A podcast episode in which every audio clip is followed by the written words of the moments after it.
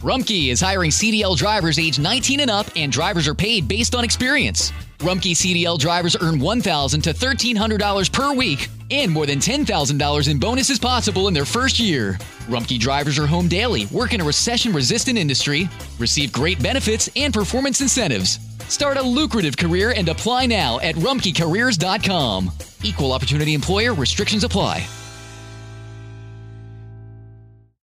Looking for a brew unique to you? Find it at Kroger. Discover distinctly different chameleon organic ground coffee with flavors like Guatemala and Dark and Handsome. They're so organic, so sustainable, and so good. Visit Kroger today to get yours. Vamos a estar leyendo este pasaje de las Escrituras, Mateo capítulo 8, versos 5 hasta el 13. Leo en la Nueva Biblia de las Américas, así que no tenemos la misma versión, ustedes me siguen allí en silencio en sus Biblias. Dice la palabra de Dios, al entrar Jesús en Campernaum, se acercó un centurión y le suplicó, Señor, mi criado está postrado en casa, paralítico, sufriendo mucho. Y Jesús le dijo, yo iré y lo sanaré. Pero el centurión respondió, Señor, no soy digno de que tú entres bajo mi techo. Solamente di la palabra y mi criado quedará sano porque yo también soy hombre bajo autoridad, con soldados a mis órdenes, y digo a este ve y va, y al otro ven y viene, y a mi siervo hace esto y lo hace. Al oírlo Jesús se maravilló y dijo a los que le seguían, en verdad les digo que en Israel no he hallado en nadie una fe tan grande. Y les digo que vendrán muchos del oriente y del occidente y se sentarán a la mesa con Abraham, Isaac y Jacob en el reino de los cielos. Pero los hijos del reino serán arrojados a las tinieblas de afuera. Allí será el llanto y el crujir de dientes. Entonces Jesús dijo al centurión, vete así como has creído, te sea hecho. Y el criado fue sanado en esa misma hora. Dios y Padre bendito, agradecemos nuevamente la oportunidad que nos das en tu gracia y misericordia de poder estar aquí nuevamente en este templo, donde esta iglesia, oh Dios, se reúne Gracias por darnos el privilegio de tener los medios para poder estar aquí y también llegar a aquellos hermanos que están en sus hogares. Gracias, oh Dios, por este privilegio, por permitirnos cantarte, por permitirnos adorarte por medio de las ofrendas, por medio de la comunión y la coinonía que nos has dado. Gracias, Dios, por todos estos medios de gracia, que siempre podamos aprovecharlos para Dios llevarte, darte gloria, honra y honor a ti. Te rogamos que ahora que tu palabra será expuesta, que ella eh, ministre a nuestros corazones de forma, oh Dios, que podamos ser transformados, podamos ser cambiados, podamos ser animados, podamos ser, ah, eh, podamos ser convencidos, podamos eh, ser aquello que tu palabra por, para tu propósito cumpla, oh Dios, en nuestras vidas. Y te rogamos también por aquellos que no te conocen, que están entre nosotros para que tu palabra también en ellos, oh Dios, eh, tu Santo Espíritu la use para llevar convencimiento de pecado, justicia y, juicio. Qué bueno sería, oh Dios, ver a alguno arrepentirse en esta mañana. Que tú nos des esa gracia. Oramos por Jesús. Amén. Amén. Gracias, pueden sentarse. Como ya saben, em, este año, cada vez que me ha tocado la oportunidad de predicar, he estado desarrollando esta serie de sermones que he titulado Encuentros con Jesús que transforman vidas, haciendo referencia a esos encuentros que Jesús tuvo con diferentes personas más allá de sus discípulos, fuera de sus discípulos, que al encontrarse con Cristo sus vidas fueron transformadas. Es un patrón que nosotros vemos en el Evangelio. Y hasta este momento hemos visto tres encuentros. El primero fue en Juan capítulo 3, eh, con el maestro de la ley Nicodemo. El segundo fue en Juan capítulo 4 con la mujer samaritana, que vimos en dos sermones. Y el último fue en Juan capítulo 5, el paralítico de Bethesda, que también fue en dos sermones. Como hemos podido notar eh, en estos encuentros que hemos visto hasta ahora, nos revela mucho de la vida de Cristo y sobre todo de, de muchos principios y verdades que son centrales e importantes para nosotros. Y como ya les he mencionado anteriormente también, Para mí estos encuentros son importantes y creo que Dios permitió que nos llegaran hasta nosotros porque adicional a las verdades doctrinales profundas y, y ciertas que contienen, pero a la vez también son personas que como tú y como yo están pasando por situaciones que como tú y yo pasamos y que nos permite entonces identificarnos con ellos y poder ver en estos encuentros la respuesta de Cristo que brinda esperanza y que nos da principios para poder evitar o imitar. Esto, esto es para mí también un propósito que Dios ha permitido que estos encuentros lleguen a nosotros. Así que en el día de hoy veremos el cuarto encuentro, que es el que acabamos de leer en este pasaje de Mateo y que trata entonces sobre este centurión romano. Así que les recuerdo a la vez que eh, todos los encuentros que hemos visto, a excepción del primero, hemos utilizado el mismo bosquejo. Así que este no será la excepción. Eh, los, todos los, o los dos encuentros anteriores, a diferencia del de, ah, del, del de Nicodemo, dividimos el pasaje en tres puntos y haremos lo mismo en esta ocasión. El primero es el preámbulo del encuentro, que estaremos entonces viéndolo en el versículo 5. El segundo es eh, el encuentro como tal, que estaremos viendo, viéndolo en los versículos 5 hasta el 12. Y finalmente entonces el resultado del encuentro, que estaremos viéndolo en el versículo 13. Y mientras entonces desarrollamos estos tres puntos, estaremos entonces viendo algunas enseñanzas y aplicaciones para nuestras vidas. Así que iniciemos con el preámbulo del encuentro. El versículo 5 se nos dice, la primera frase que allí está, al entrar Jesús en Capernaum. Como hemos visto en los anteriores encuentros, en que hemos desarrollado el contexto para poder entender, ¿verdad?, eh, a más profundidad el encuentro como tal y poder de esa manera extraer las enseñanzas y poder hacer las aplicaciones necesarias, necesitamos saber qué estaba pasando y mínimamente dónde estaba pasando lo que estaba pasando. Por eso entonces hemos de ver el tiempo y el lugar en el cual se desarrolla este, este encuentro. El tiempo es dado con esta simple palabra que es mencionado al iniciar, al entrar. En la Reina Valera del 60 traduce este versículo como entrando Jesús. Es decir, este verbo que está allí nos indica que Jesús estaba en otro lugar y que eh, había salido de dicho lugar y estaba entrando en Capernaum. Eh, y, dónde estaba Jesús? Bueno, cuando leemos los versículos anteriores nos damos cuenta que Jesús había acabado de, de, de exponer, de decir el sermón del monte. Si usted lee los capítulos 5, 6 y 7 del libro de Mateo, se va a dar cuenta que todo lo que está allí es el desarrollo del sermón del monte, que es el sermón más largo que tenemos de Jesús aquí en las escrituras y que de hecho es el es como la pieza central de toda la enseñanza que Jesús da. Jesús establece sobre qué eh, eh, sus seguidores van a estar centrando su vida eh, y sobre, o, más bien, cómo se iban a comportar sus seguidores a partir de este sermón del monte. Si vamos a Lucas capítulo 6, capítulo 7, que es donde tenemos el pasaje paralelo a estas historias que leímos aquí en, en Mateo, también vemos que los pasajes anteriores son precisamente el sermón del monte por igual, solo que una versión más reducida. Así que Jesús había acabado de dar el sermón del monte y que, eh, eh, como su nombre lo indica, se le dice así porque fue dado en un monte o en una montaña.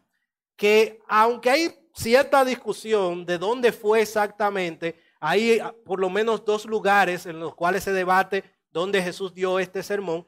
Ambos lugares están cerca de Capernaum, a las alrededores de Capernaum, y que por lo tanto, eh, cuando leemos el texto, eh, eh, es congruente que Jesús estaba entrando al, al, a Capernaum.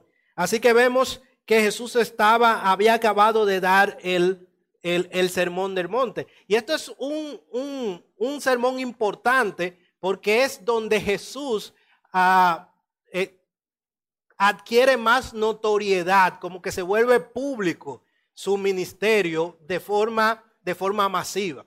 De alguna manera, sí Jesús ya había, ah, ya era conocido en, en, Israel, eh, pero a partir del sermón del monte, que es donde él enfrenta directamente a los fariseos, que los acusa por convertir mandamientos de hombres en, palabra de Dios y les hace varios, varios señalamientos. Aunque ya antes de esto los fariseos estaban dándole seguimiento, a partir de aquí entonces todavía más eh, eh, se profundiza la hazaña en contra de Jesús y ya ellos comenzaron a buscar. Recordarán que después de el encuentro que tuvo Jesús con el paralítico de Bethesda, después que él le sana públicamente, entonces allí entonces comienzan ellos a perseguirle aún con más ahínco y mucho más después de, este sermón.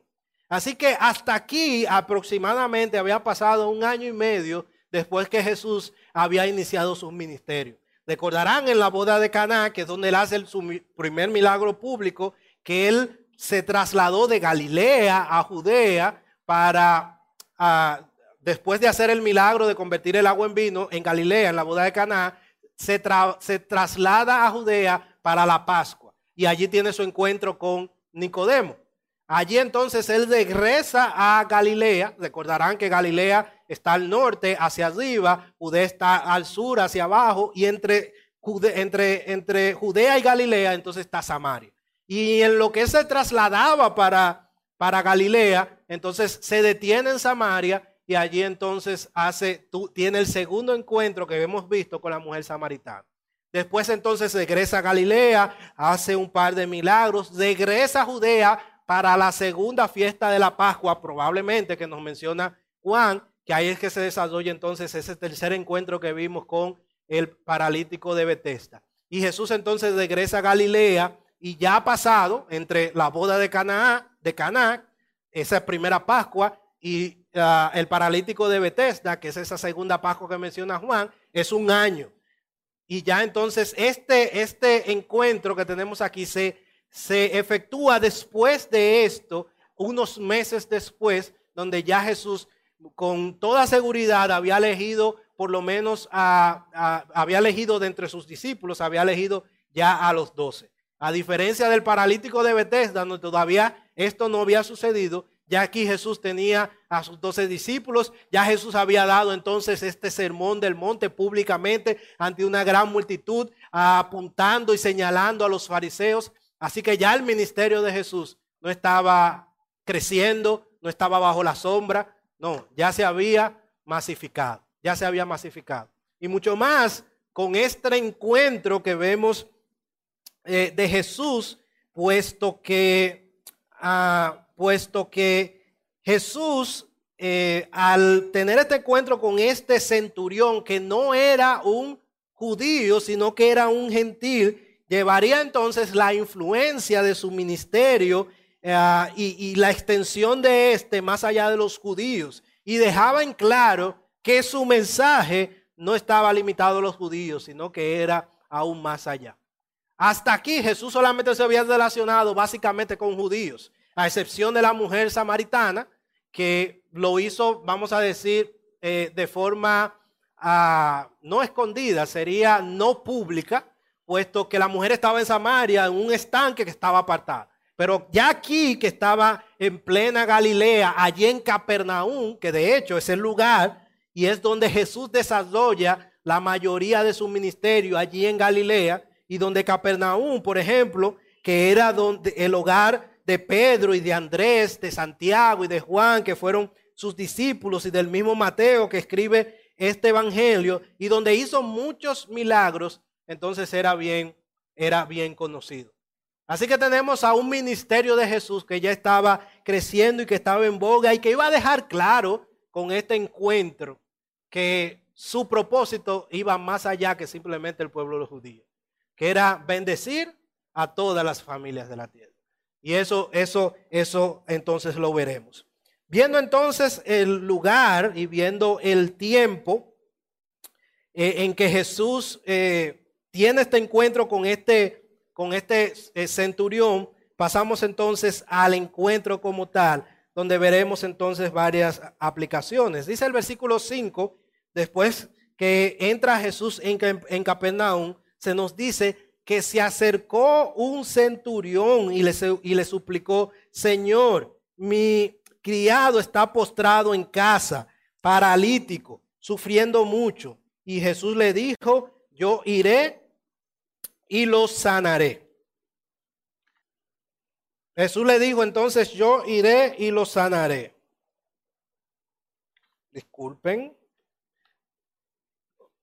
Ok. Hubo un cruce aquí. Ok, ahora sí. Entonces les decía que eh, en este encuentro vemos inmediatamente cómo entra el coprotagonista, cómo entra este personaje secundario importante, porque decíamos que siempre decimos que el protagonista es Cristo, el protagonista es, es Cristo. Entonces vemos cómo eh, vemos entonces cómo Jesús, eh, este, este centurión se acerca a Jesús y le solicita, o, más bien le explica su situación, le explica su situación. Le explica su situación. Y se nos dice entonces que este hombre en primer lugar era un centurión. Un centurión era un soldado romano que estaba a cargo de por lo menos 100 hombres. Los, el ejército de, de los romanos que tenían, recuerden, subyugado al pueblo de Israel, estaba, ah, eh, estaba dividido en legiones y cada legión constaba, eh, constaba de seis mil hombres que a su vez estaban divididos en, en 70 centurias de 100 hombres cada uno. Este hombre entonces era uno de los que estaban a cargo de uno de estos grupos de 100 hombres que por lo general eran soldados profesionales, veteranos del ejército y eran responsables de la disciplina del regimiento y lo que le daba su fama al, al, ejército romano. Se nos dice entonces en el versículo, en el versículo 5 que este centurión se acercó y le suplicó y le, le, le intercede por su, por su, por su criado. Esto nos dice mucho de este hombre porque nos deja ver que este hombre era un hombre piadoso, que este hombre no era eh, quizás como el común de los, de los soldados. Y de hecho, es, es, es eh, interesante notar que cada vez que se menciona, la, eh, se menciona a un centurión en las escrituras, tenemos por lo menos tres o cuatro que se mencionan. En el libro de los Hechos se mencionan un par. El centurión que estuvo junto a la cruz. Cada uno de ellos se nos menciona características piadosas, gente que tenían cierta sensibilidad por, los, por las cosas que estaban pasando. Es algo, es algo que notamos en los evangelios y no es la excepción con este hombre. Este hombre se acerca a Jesús o envía a Jesús una comitiva para interceder por su siervo. Y eso no era algo común en ese momento.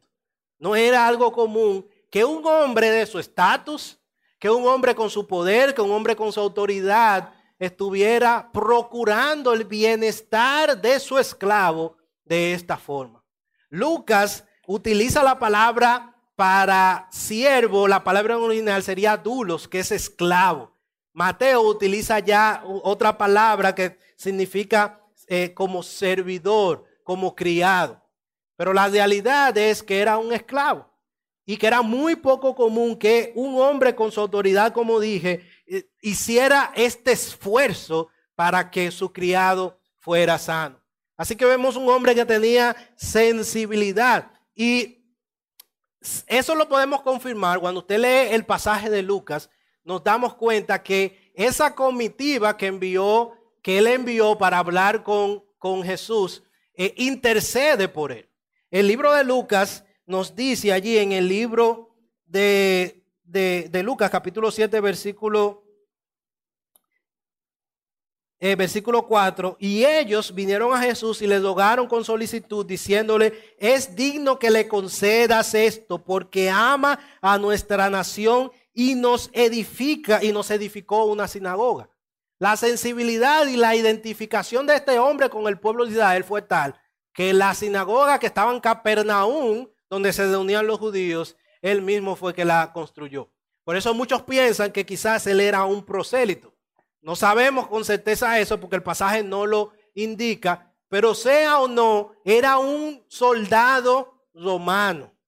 Era un soldado romano con autoridad. Y aunque era militar, aunque era un soldado que estaba eh, sirviendo al pueblo que tenía subyugado, que tenía bajo su poder a los judíos, los mismos judíos identifican en él un hombre piadoso. Los mismos judíos identifican y van donde Jesús intercediendo con él para que Jesús eh, haga algo bueno con él, a pesar de ser un, romano. Y como ustedes saben, cuando leen el Nuevo Testamento se dan cuenta que los judíos no hablaban muy bien de los romanos. De hecho, los, estos publicanos o recaudadores de impuestos, que eran judíos, que trabajaban para los romanos, ni siquiera eran bien vistos estos judíos. Imagínense un romano como tal. Lo veían como enemigos. Sin embargo, a pesar de esto, la piedad de este hombre resalta por lo que vemos, eh, lo que podemos ver más adelante. Pero algo que sí podemos resaltar y es una enseñanza para nosotros es que Dios tiene remanente entre toda clase de personas, entre todo grupo de personas. Yo no sé si usted ha pensado o le ha pasado por la mente, quizás como a mí, yo no sé a usted, pero quizás a mí en algún momento inconscientemente me ha pasado eso, como que hay ciertos grupos de personas, ciertos grupos sociales, como que nosotros a veces pensamos que el Evangelio no son para ellos. Y, y si hacemos el símil con, esta, con este centurión, que era militar, nosotros a veces pensamos que, por ejemplo, los policías o los militares o ciertos funcionarios, ¿verdad? Que están allá arriba, que están enquistados, enquistados en el poder, como que el Evangelio, como que ellos tienen demasiado poder, como que el Evangelio es para gente humilde, pobre, y no. Jesús eh, eh, tiene personas en, toda, en todos los grupos. No hay profesión ni lugar en este mundo que pueda servir de excusa para servir al Señor. El llamado es igualmente para todos. No importa lo que haga, no importa su profesión, no importa ah, su oficio, el Evangelio es igualmente poderoso para rescatar, para salvar, para, para transformar una vida sin importar de quién sea. Esa es la realidad. Mientras preparaba esto, me pasó por la mente precisamente esto. De que muchas veces nosotros cuando tenemos, ¿verdad?, ciertos encuentros con policías, como por, por ejemplo, que la mayoría de los casos quizás eh, la forma en cómo compartimos con ellos no es muy agradable, porque generalmente, ¿verdad?, nos paran en una esquina, nos solicitan los documentos, o en nuestro país lamentablemente muchas veces se la se la buscan y nosotros lo que hacemos es que nos indignamos y, y, esperemos no caer en otras cosas, ¿verdad? Que como creyentes de, sobornar y cosas como esas. Pero es el ambiente y a veces nosotros no le pasa por la mente, se lo digo porque leyendo o estudiando eso me di cuenta que no me pasó por la mente, a mí nunca me ha pasado por la mente cada vez que un policía me para, un ADME me para, que son muchas veces, por cierto, pero cada vez que lo hace, Nunca me ha pasado por la mente compartirle el Evangelio. Por eso yo le digo que inconscientemente nosotros muchas veces pensamos como que no, como que no es para ellos. Y, yo no le estoy diciendo que hay que pararlo y decirle y, dar, y, darle una predicación de una hora o de media hora. No, ellos, ellos están en su trabajo. Pero a veces una frase, a veces darle algo, a veces a simplemente preguntarle, ¿usted cree en Dios? Busque de Dios, busque de Cristo. A veces esas frases pueden crear un impacto. Nadie sabe lo que está pasando una gente en su vida. Lo que viene eh, eh, arrastrando, cómo está su vida, el proceso que viene llevando. Y muchas veces esa palabra que usted pueda darle puede hacer que esa persona, independientemente del uniforme, pueda buscar de Dios. Porque Dios otra vez tiene su pueblo, tiene remanente entre toda clase de grupos. Este centurión es una muestra de eso. A pesar de estar en el ejército enemigo, a pesar de ser un hombre con poder, es un hombre que tenía sensibilidad y que mostró una fe verdadera, como, como hemos de ver en breve. Así que eso es lo primero que vemos en este, en este encuentro. Así que antes de seguir es necesario explicar algo que por asuntos de tiempo no podemos ah, invertir mucho, mucho, mucho, mucho tiempo, valga la redundancia, en esto. Cuando leemos los pasajes paralelos de Mateo y de Lucas, eh, parece haber como cierta contradicción. Porque cuando usted lee el pasaje de Lucas, se da cuenta que eh, cuando se va a, pedir la, o, a explicar a Jesús la condición del criado, quienes van no es quien va, no es el centurión, son, son unos ancianos judíos que, lo, que el centurión les comisiona a ir donde Jesús para poder hacer que vaya a sanar a su, a su criado. Pero en Mateo se nos dice que fue el, eh, fue el mismo centurión que fue a hablar con Jesús. En una clase del Nuevo Testamento podríamos ver que realmente no hay contradicción como tal de forma exhaustiva. Pero aquí, de forma resumida, podemos decir que es normal que en los evangelios pasen cosas como estas. Y sobre todo, dependiendo del propósito del evangelio. Por ejemplo, Mateo, que por lo general es un evangelio que es ah, resumido, que trata de, de, de, ser preciso y conciso debido a, la, a su propósito de los judíos, eh, es muy común que haga esto. Si usted ve, por ejemplo, en Mateo capítulo 27, versículo 26, se nos dice allí que Pilato azotó a Jesús. Pero realmente fue Pilato.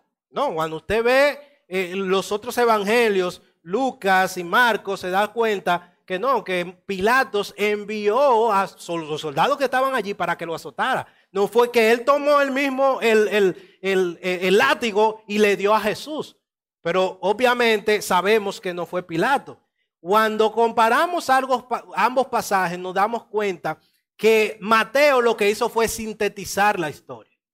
En vez de dar todos estos detalles, que una comitiva primero y después otra comitiva que fue, eh, eh, Mateo lo que hace es sintetizar la historia. Sin embargo, Lucas, que fue este historiador que buscó, ¿verdad?, mostrar las cosas como sucedieron, sí es más exacto y sí da más detalle.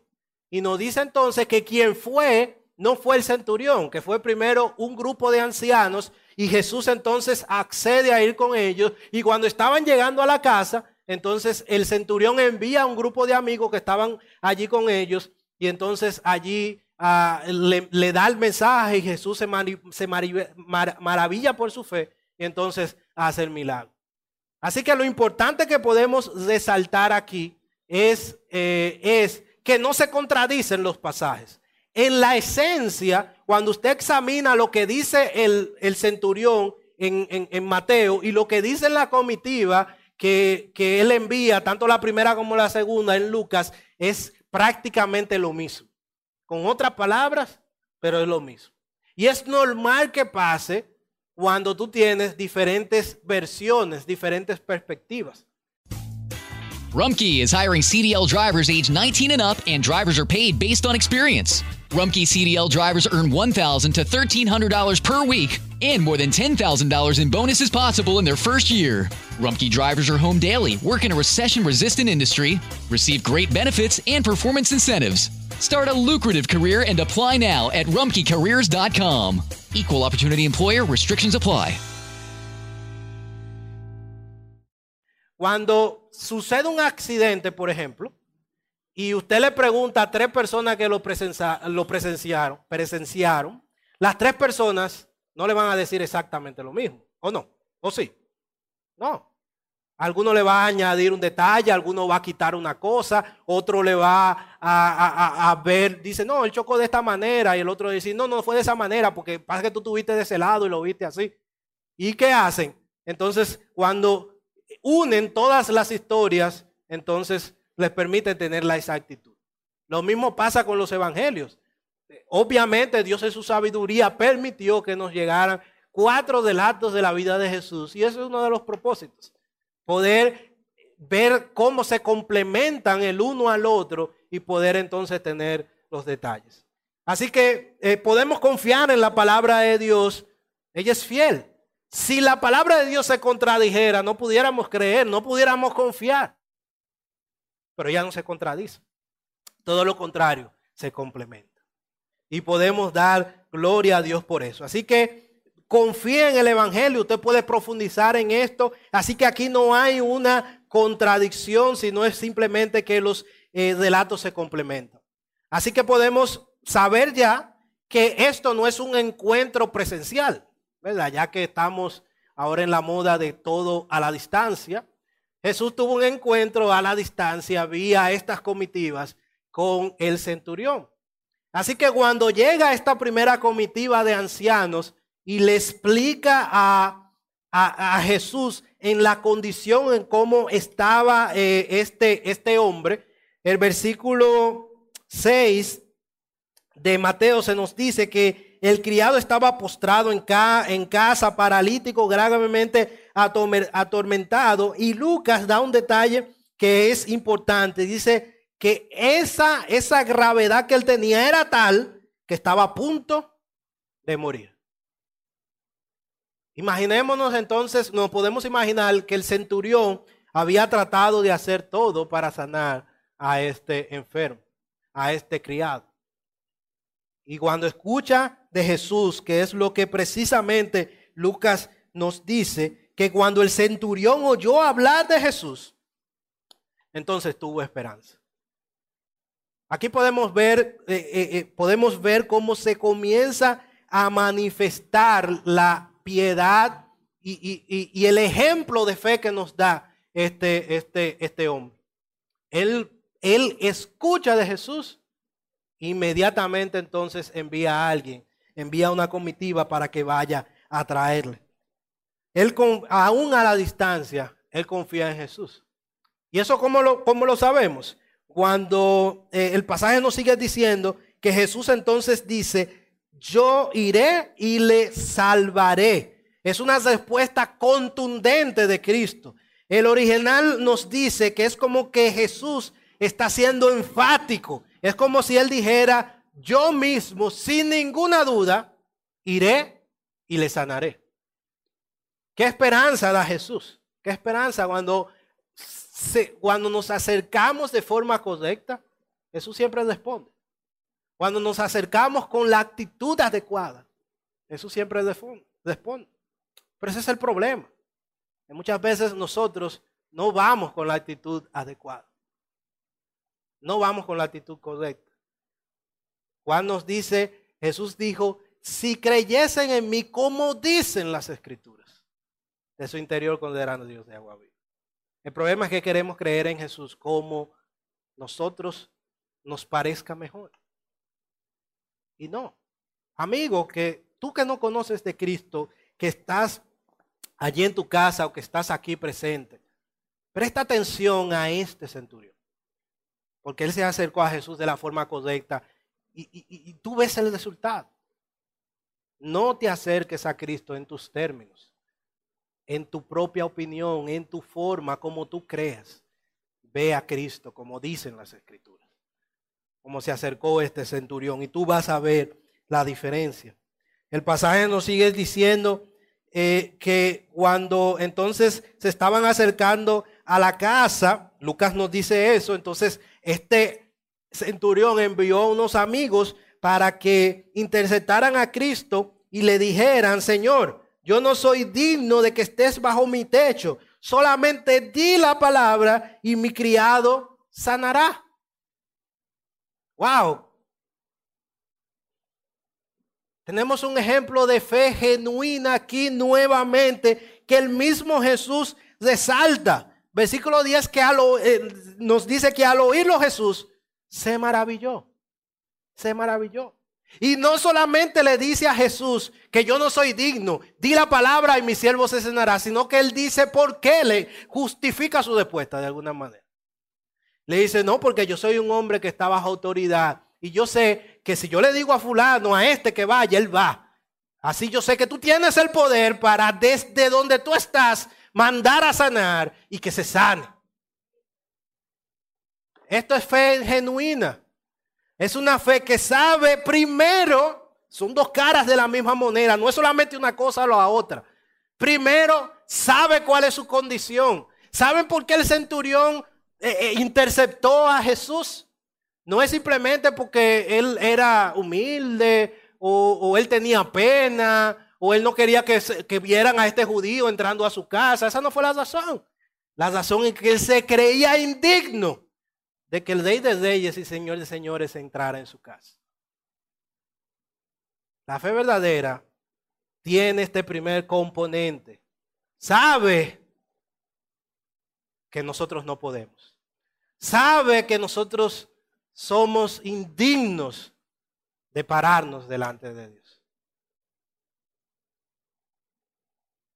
Este hombre, muy posiblemente que conocía a este centurión, ya que había ayudado a construir una sinagoga, ya que se relacionaba con los judíos.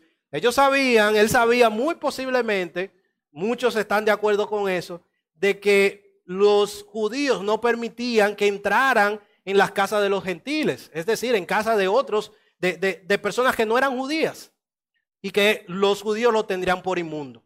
Esa puede ser, quizás especulando, la motivación decirle, Señor, yo no quiero causarte ningún problema. Yo no quiero que tú, eh, que tú te, eh, eh, tú te ensucies por mi causa. Porque yo sé, y ese es el segundo componente de la, de la, de la fe verdadera, yo sé que tú tienes el poder para sanar. Tú tienes el poder para hacer lo que, lo que, lo que sea, como sea y donde sea. Así que la fe no es una, recordarán eso que mencionábamos en, el encuentro pasado de la fe de este paralítico en Bethesda. La fe no es, la fe verdadera no es una que se concentra para sugestionar a Dios y decirle que Él haga lo que yo quiera. No, la fe verdadera es una que sabe que Dios puede hacer lo que sea, como sea y donde sea. Y Él tiene el poder para hacer.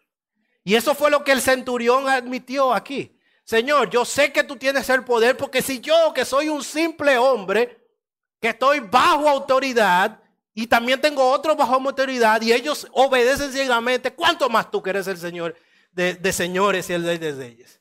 Tú allá puedes decir que sea sano y será sano. Sabía que el Señor tenía la certeza de que el Señor podía sanar y el, Señor podía transformar. Él sabía eso. Esa es la fe verdadera. Si Él quiere. Recordarán, recuerden eso siempre. Si Él quiere. Si Él quiere. La fe verdadera es esta que hace esto.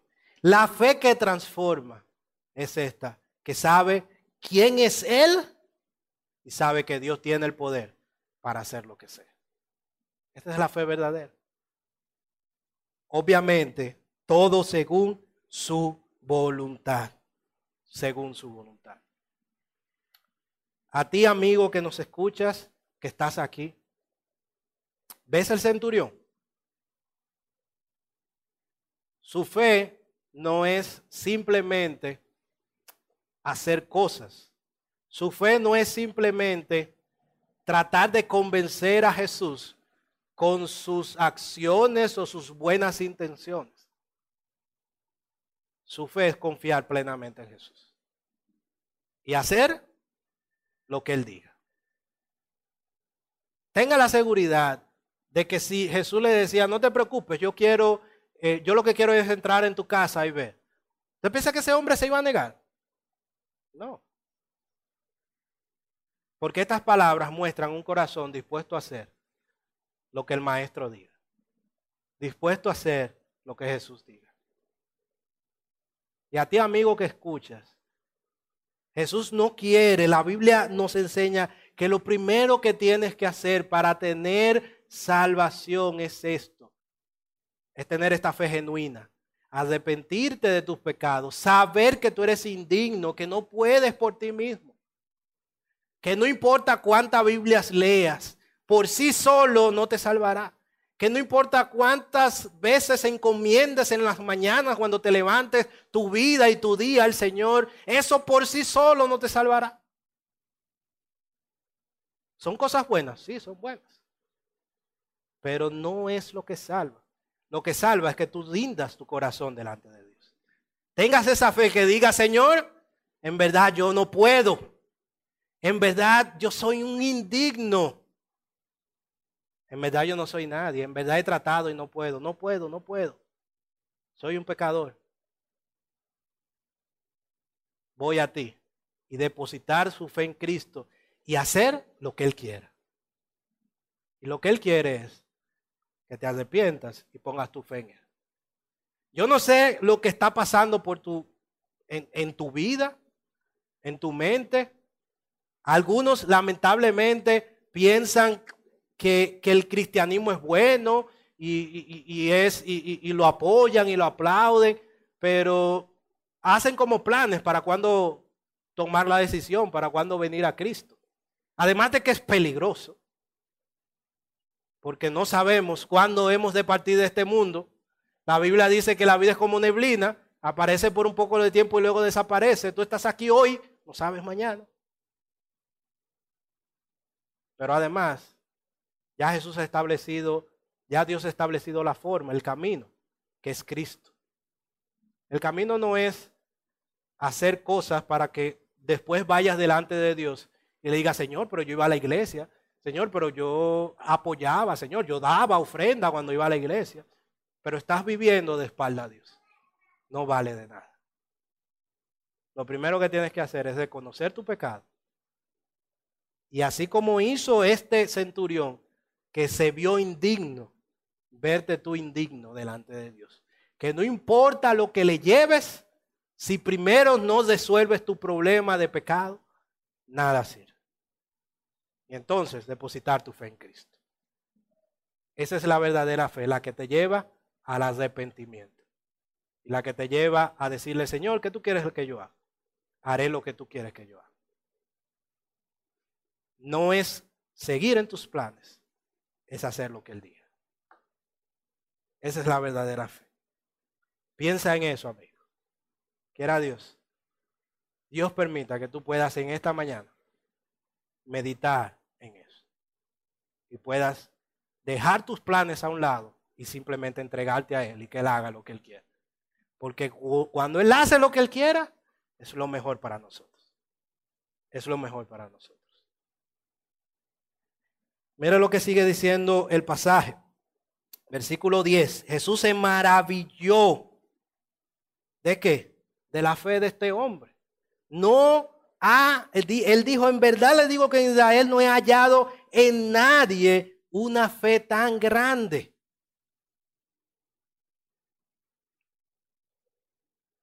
Esta, esta, esta palabra de, de, de maravillarse solamente aparece dos veces en las escrituras. Esta vez y la otra vez, precisamente cuando Jesús se maravilla de los judíos, pero en sentido negativo, por su incredulidad.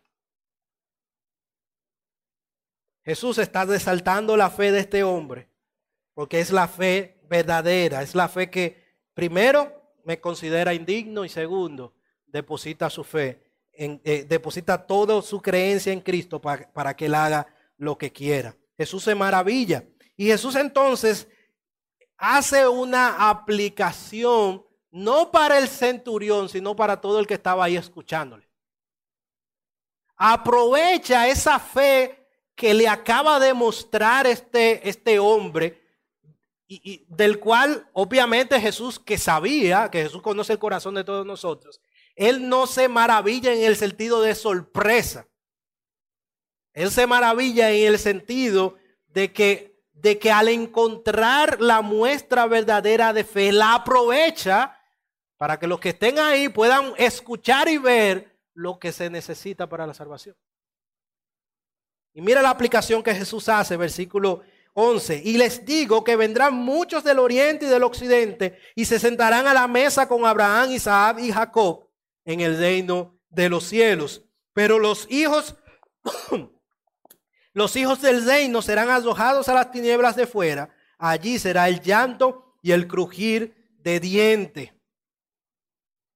Una gran enseñanza, hermanos.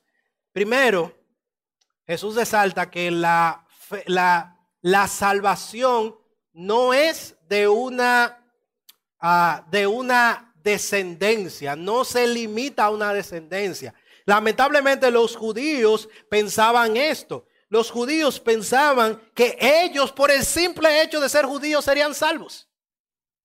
Y Jesús le dice, miren, no. Así como eh, eh, él, él dice, Ah, y les digo que vendrán muchos del oriente y del occidente. Es una metáfora hablando de que todos los pueblos, sean del occidente o del oriente, todo el que tenga una fe como tuvo este hombre, se sentará a la mesa junto con Abraham, Isaac y Jacob. Esta, esta, esta ilustración que utiliza Jesús era algo bien común entre los judíos. Esta mesa donde estaban los patriarcas, donde estaban aquellos hombres que fundamentaron la fe de los judíos. Isaac, ah, que Abraham, que representaba el pacto, su hijo y sus hijos, su hijo Isaac, su nieto Jacob.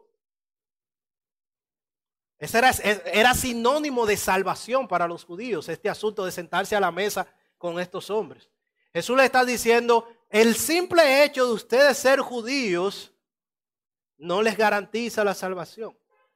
Lo que garantiza la salvación es la fe verdadera, como tuvo este, este, este centurión. Y el versículo 12 lo confirma cuando dice, porque los hijos del reino, esta frase aquí, los hijos del reino, no se está refiriendo al reino de él que él vino a establecer, se está refiriendo al reino de los judíos, de la mentalidad judía que tenían. ¿Y qué es lo que le está diciendo entonces? Los hijos del reino serán echados arrojados a las tinieblas de fuera. Si, si tú estás pensando, le dice Jesús, que por ser judío tú tienes salvación. No, la salvación es para todo aquel que tenga la fe verdadera. La salvación es para todo aquel que crea genuinamente en mí como su Señor y Salvador. La llave de la salvación, la, la puerta de entrada no es entonces la sangre, no es la ascendencia, no es el pueblo, no son los méritos, no son las obras. La salvación es por fe. Por fe solamente. No por obras para que nadie se gloríe. Y, esto, esto, me, esto me, me hace recordar precisamente que hay un grupo hoy en día que pudiera, pudiera confundirse como los judíos, que pensaron que por su, sus padres, su ascendencia, iban a ser salvos. Así en la iglesia hay muchos creyentes, o algunos creyentes, muy particularmente muchas veces jóvenes, adolescentes, que piensan que porque nacieron en la fe, como decimos, ¿verdad? En la fe. Nacieron en la iglesia. Y tienen toda su vida en la iglesia. Y piensan que por sus papás son cristianos y le enseñaron las historias de la Biblia. Que por eso serán salvos. Y no. La salvación no se hereda. La salvación es individual. Tienes que tener fe. Así que, amado joven, adolescente que estás aquí y que tienes, que, que, que tienes toda tu vida aquí, qué bueno, eso es un gran privilegio. Qué bueno, qué bueno de verdad. Pero no te confundas. Si has entendido el Evangelio, debes entender también que tú tienes que tener fe. Tienes que creerte indigno también, saber que eres un indigno, un pecador delante de Dios. Y entonces poner tu fe en Cristo, no en tu papá, no en tu mamá, no en tu conocimiento, no en los años que tienes en la iglesia o los años que tienes en la fe, no, es en Cristo solamente porque Él es que sana, Él es que salva. Así que amigo, nuevamente para ti, nota que hay consecuencias por no tener esta fe. El que no tiene esta fe, dice Jesús allí en el versículo 12, que serán arrojados a las tinieblas y afuera. Y allí será el llanto y el crujir de dientes. Hoy en día no es muy común, o no es muy popular, mejor dicho, hablar de infierno, hablar de condenación eterna. Pero saben, aquí lo vemos. Jesús lo confirma, lo afirma. Que el que no tenga esta fe como tuvo este centurión, su destino será la condenación eterna. Pero qué bueno que hay gracia y misericordia, que Dios hoy te ha dado la buena noticia de que tú puedes escapar de este destino. De que el llanto eterno, de que el crujir de dientes no puede ser, no, no, no puede ser para ti. Quizás no sea para ti, pero solo hay un camino. Es Cristo. Él es el camino, la verdad y la vida y nadie va al Padre si no es por Él. Recuerda, pon tu fe en Él, pero no a tu forma, sino como dicen las escrituras. Y entonces serás salvo. No mañana, no pasado, no cuando mueras. Hoy mismo, si pones tu fe, ahora habrá gozo en los cielos, dice las escrituras. Y Jesús cumple su promesa. Finalmente vemos entonces el resultado de este encuentro en el versículo 13. Jesús le dijo al centurión, vete, así como has creído, te sea hecho. Y el criado fue sanado en esa misma hora. Mira el resultado de tener la fe verdadera. Hubo sanidad en este hombre. Y más que sanidad física, las palabras de Jesús en los versículos 11 al 12 nos, nos muestran cuál es su verdadera intención. La sanidad espiritual. Si tienes la fe verdadera, entonces como resultado, Jesús ha de salvarte. Su sangre preciosa ha de limpiarte. Tu vida cambiará. Un milagro sucederá. Porque es lo que necesitas para, para no ir a la condenación.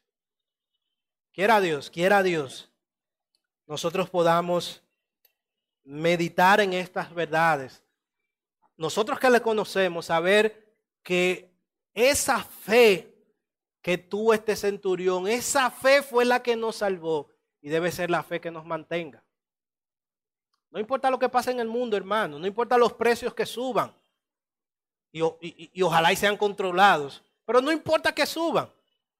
No importa que las cosas vayan de mal en peor, tarde o temprano irán de mal en peor. Nosotros no esperamos en esta vida. Nosotros lo que nos sostiene debe ser esta fe. Esta fe, saber que el Señor tiene el control y que el Señor es poderoso para hacer su voluntad cuando Él quiere y como Él quiera. Y, su voluntad que está plasmada en las Escrituras se cumplirá. Algún día todo esto acabará. No nos afanemos, no nos, no nos asustemos, ah, no, nos, no, no caigamos en pánico. Tengamos fe. La fe que dice las Escrituras. Tengamos fe.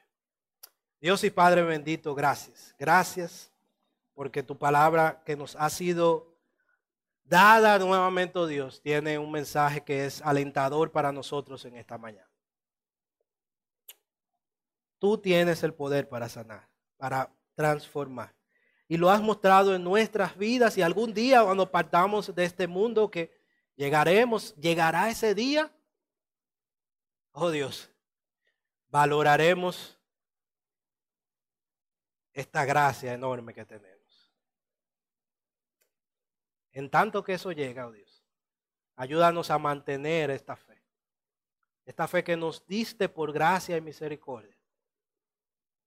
Que podamos, oh Dios, nosotros hacer tu voluntad, manteniéndonos, Dios, siempre en ti, haciendo lo que a ti te agrada. Perdónanos si nos hemos alejado. Perdónanos si nos hemos afanado.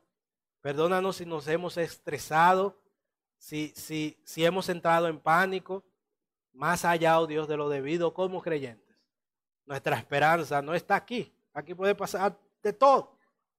Al final, tú tienes todo bajo control. Algún día verás, eh, algún día llegarás, vendrás. Algún día, oh Dios, justicia verdadera va a ser impuesta y tu reino se impondrá y estaremos por la eternidad. Esto no es un sueño. Esto no es una ilusión. Esto no, no es una fantasía. Aunque el mundo lo diga, permítenos, oh Dios, tener fe en ti. Esa fe, como tuvo el centurión. Esa fe, como dicen las escrituras. Y te rogamos por los hermanos, por los amigos que están aquí, los amigos que nos acompañan en sus hogares. Oh Dios, permíteles entender que las cosas son a tu forma. Permíteles entender que aunque es bueno que tengan conocimiento tuyo, que crean que estás allí, la verdadera fe lleva al arrepentimiento. La verdadera fe les lleva, oh Dios, a, verse, a verse indignos, pecadores delante de ti. Ojalá, oh Dios, en este momento puedan haber aquellos que no te conocen, algunos allí debatiendo en su corazón por querer, oh Dios, dar el, paso que tú puedas, oh Dios, permitirles con tu ayuda, porque sin tu ayuda no puede hacerlo. Simplemente olvidarse de los problemas, aunque no desaparecerán, si vienen a ti, oh Dios, tendrán sentido y les ayudarán. Y aunque vengan más problemas, ahora habrá esperanza, ahora habrá fe, ahora la vida tendrá sentido. Permíteles, oh Dios, tener esta fe verdadera. Que allí donde estén, simplemente oren en sus propias palabras pidiéndote perdón por sus pecados y rogando, Dios, que tú entres a su vida y puedan depositar toda su fe en ti. Oh Dios, gracias. Oramos por estos amigos para que, oh Dios, tu Santo Espíritu les ayude a que puedan verse y ver quién tú eres y puedan ir a ti. Y oramos por nuestra iglesia para que sea una iglesia donde siempre haya fe verdadera. Gracias, oh Dios. Oramos en el nombre de Jesús.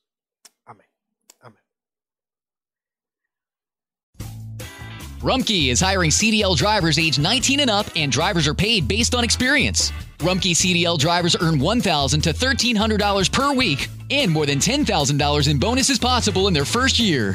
Rumkey drivers are home daily, work in a recession resistant industry, receive great benefits and performance incentives. Start a lucrative career and apply now at rumkeycareers.com.